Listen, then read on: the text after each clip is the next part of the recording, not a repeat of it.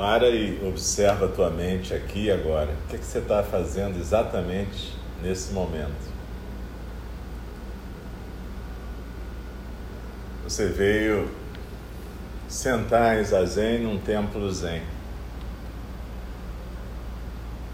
Então é importante você construir a sua presença plena nesse ambiente aqui.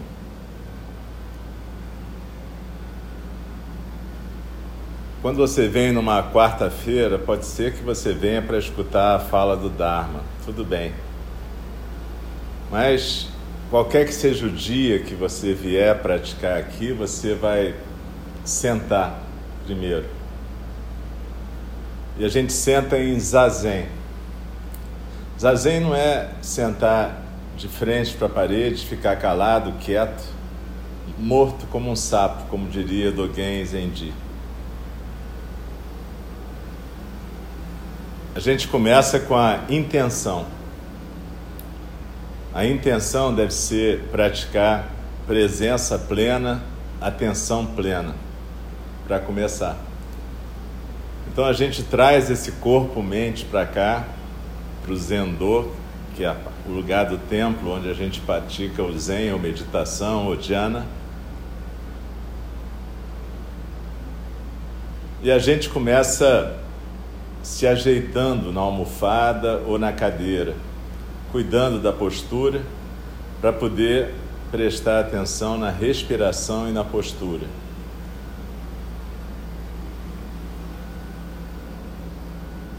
Cada um de nós deve criar o seu próprio ritual. Se você criar um, uma sequência para você, vai ser mais fácil você realmente entrar no estado de zazen. Se você chega aqui e cada vez você tem que inventar um jeito de chegar, isso não é bom. Procura, desde antes de chegar aqui no templo, já botar tua mente no zazen. O que é zazen? Pode ser que você não saiba, está tudo certo, não precisa saber. Mas pelo menos tem que ter a aspiração de praticar. Eu estou indo praticar zazen. Eu estou indo praticar dhyana, como Buda chamava. Estou indo praticar meditação sentada. E tudo começa aí. E quando você entra aqui, você se ajeita na almofada e começa a se aquietar. Não importa que você não tenha uma técnica perfeita de postura, essa não é a questão, mas você tem que ter atenção à sua postura. Procura ficar ereto, sem tensão, não deixa a sua coluna dobrar, não fica largado na almofada. Bota uma energia nisso, uma firmeza. Essa firmeza tem que começar no zazen e continuar na sua vida. Você não pode ficar largado na vida. Você não tem direito de ficar largado na vida. Cada um de nós é parte desse conjunto enorme que a gente vai chamar de seres sencientes. E cada um de nós tem um papel nesse conjunto.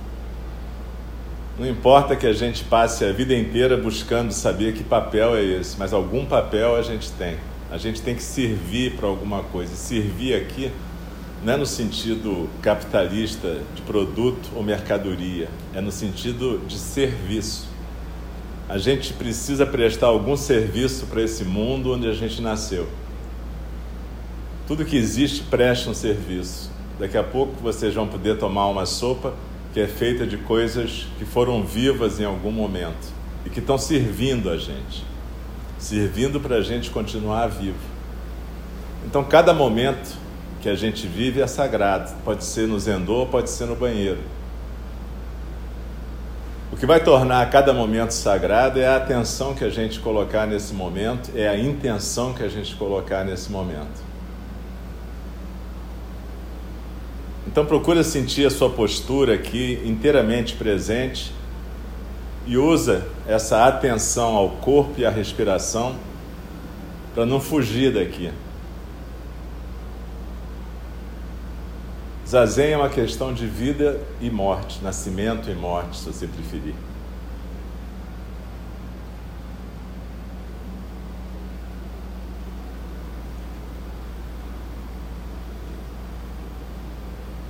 Então, a primeira fase é a determinação de praticar lá na sua casa em algum momento.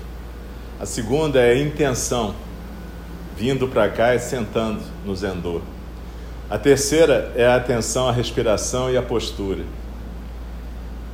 Atenção ao seu centro, ao hara, esse lugar quatro dedos abaixo do umbigo, no centro do seu corpo. Cria o seu próprio ritual. Você pode fazer uma pequena recitação em silêncio no seu coração, ou você pode ir direto para o seu hara, tanto faz. O importante é que você crie uma sequência repetitiva que facilite a sua entrada no zazen. E aí você vai para essa fase de concentração, que a gente chama, onde você vai usar respiração e postura para focalizar a sua existência aqui nessa sala.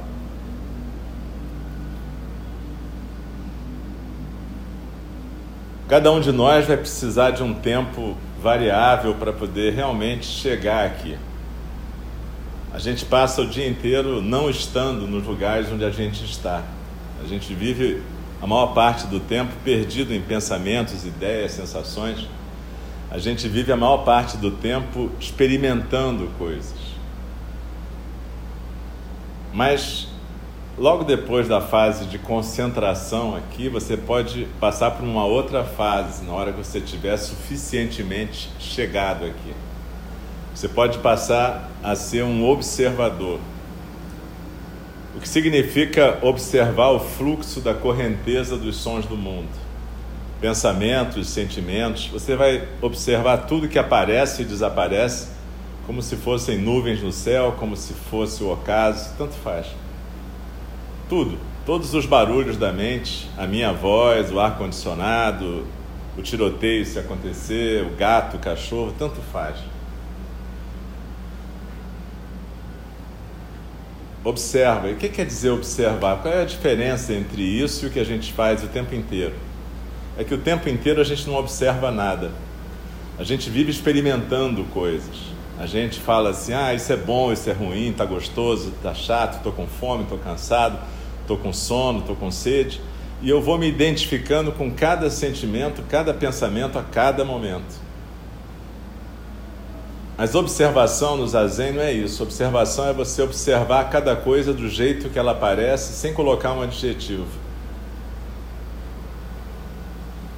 Então você pode observar simplesmente aquela onda de raiva que vem e vai embora, aquela onda de amor que vem e vai embora aquela onda de barulho que vem e vai embora. Tanto faz.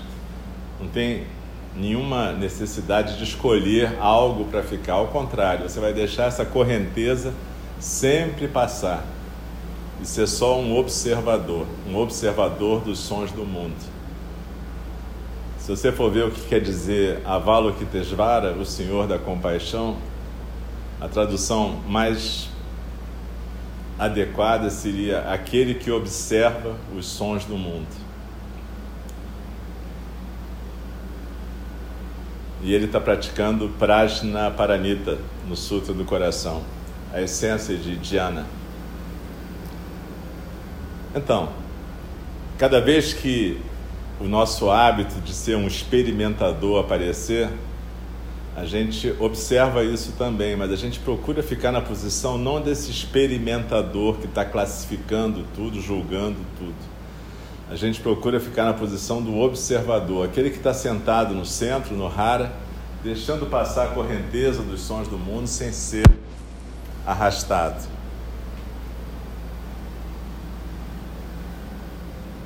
E aí, em algum momento, pode ser que você chegue num estágio mais adiante no zazen, onde até esse observador vai embora. Claro, isso se o experimentador tiver ido embora antes. Quando a gente fala essas coisas, a gente faz um mapa ou dá uma sequência, o que não quer dizer que seja uma receita de bolo. O que você tem que saber é que existe uma sequência possível para você praticar E mais do que isso, existe uma necessidade de um compromisso com a prática. Não quer dizer que você tenha que vir aqui todo dia, mas quer dizer que todo dia você deve praticar. De preferência começando de manhã, nem que seja 15 minutos. Menos que 15, talvez seja difícil fazer esse ritual todo de começar a ter intenção, concentração, observação e talvez, quem sabe, um momento em que as coisas fluem por si só. Iluminação não é nada transcendental. Dogen Zenji dizia que iluminação é a prática contínua. A gente mesmo usa essa palavra quando a gente fala fulano hoje estava iluminado, ele tocou que nem um iluminado, fez um show maravilhoso, por exemplo. É porque em algum lugar a gente sabe que naquele momento foi a música que fluiu e não foi o músico. Então, é isso que a gente está falando, que em algum momento o observador desaparece e o que flui é o zazen. Mas tudo bem, enquanto não acontecer isso, procura praticar isso. Determinação, intenção, a diferença entre ficar experimentando e poder criar um observador da correnteza dos sons do mundo e praticar isso todo dia, pelo menos 15 minutos. Se você puder praticar mais, maravilhoso. Mas o importante é você ter um compromisso com a prática. E cada vez que você sentar num zendô, como aqui ou em qualquer outro lugar, percebe que isso é uma questão de nascimento e morte. É sério. Você tem uma oportunidade única de praticar a presença. Você tem uma oportunidade única de começar a construir sentido para a sua vida, de começar efetivamente a servir para alguma coisa. Então desliza na sua expiração, se aquieta no centro, cria o seu próprio ritual e segue ele. Para você se aperfeiçoar na prática, você tem que criar uma sequência que você possa investigar e praticar. As pessoas confundem o fato de que não existe progresso teoricamente na realização com o fato de que necessariamente tem que haver progresso na prática. Porque se você não se exercitar, você não progride na prática.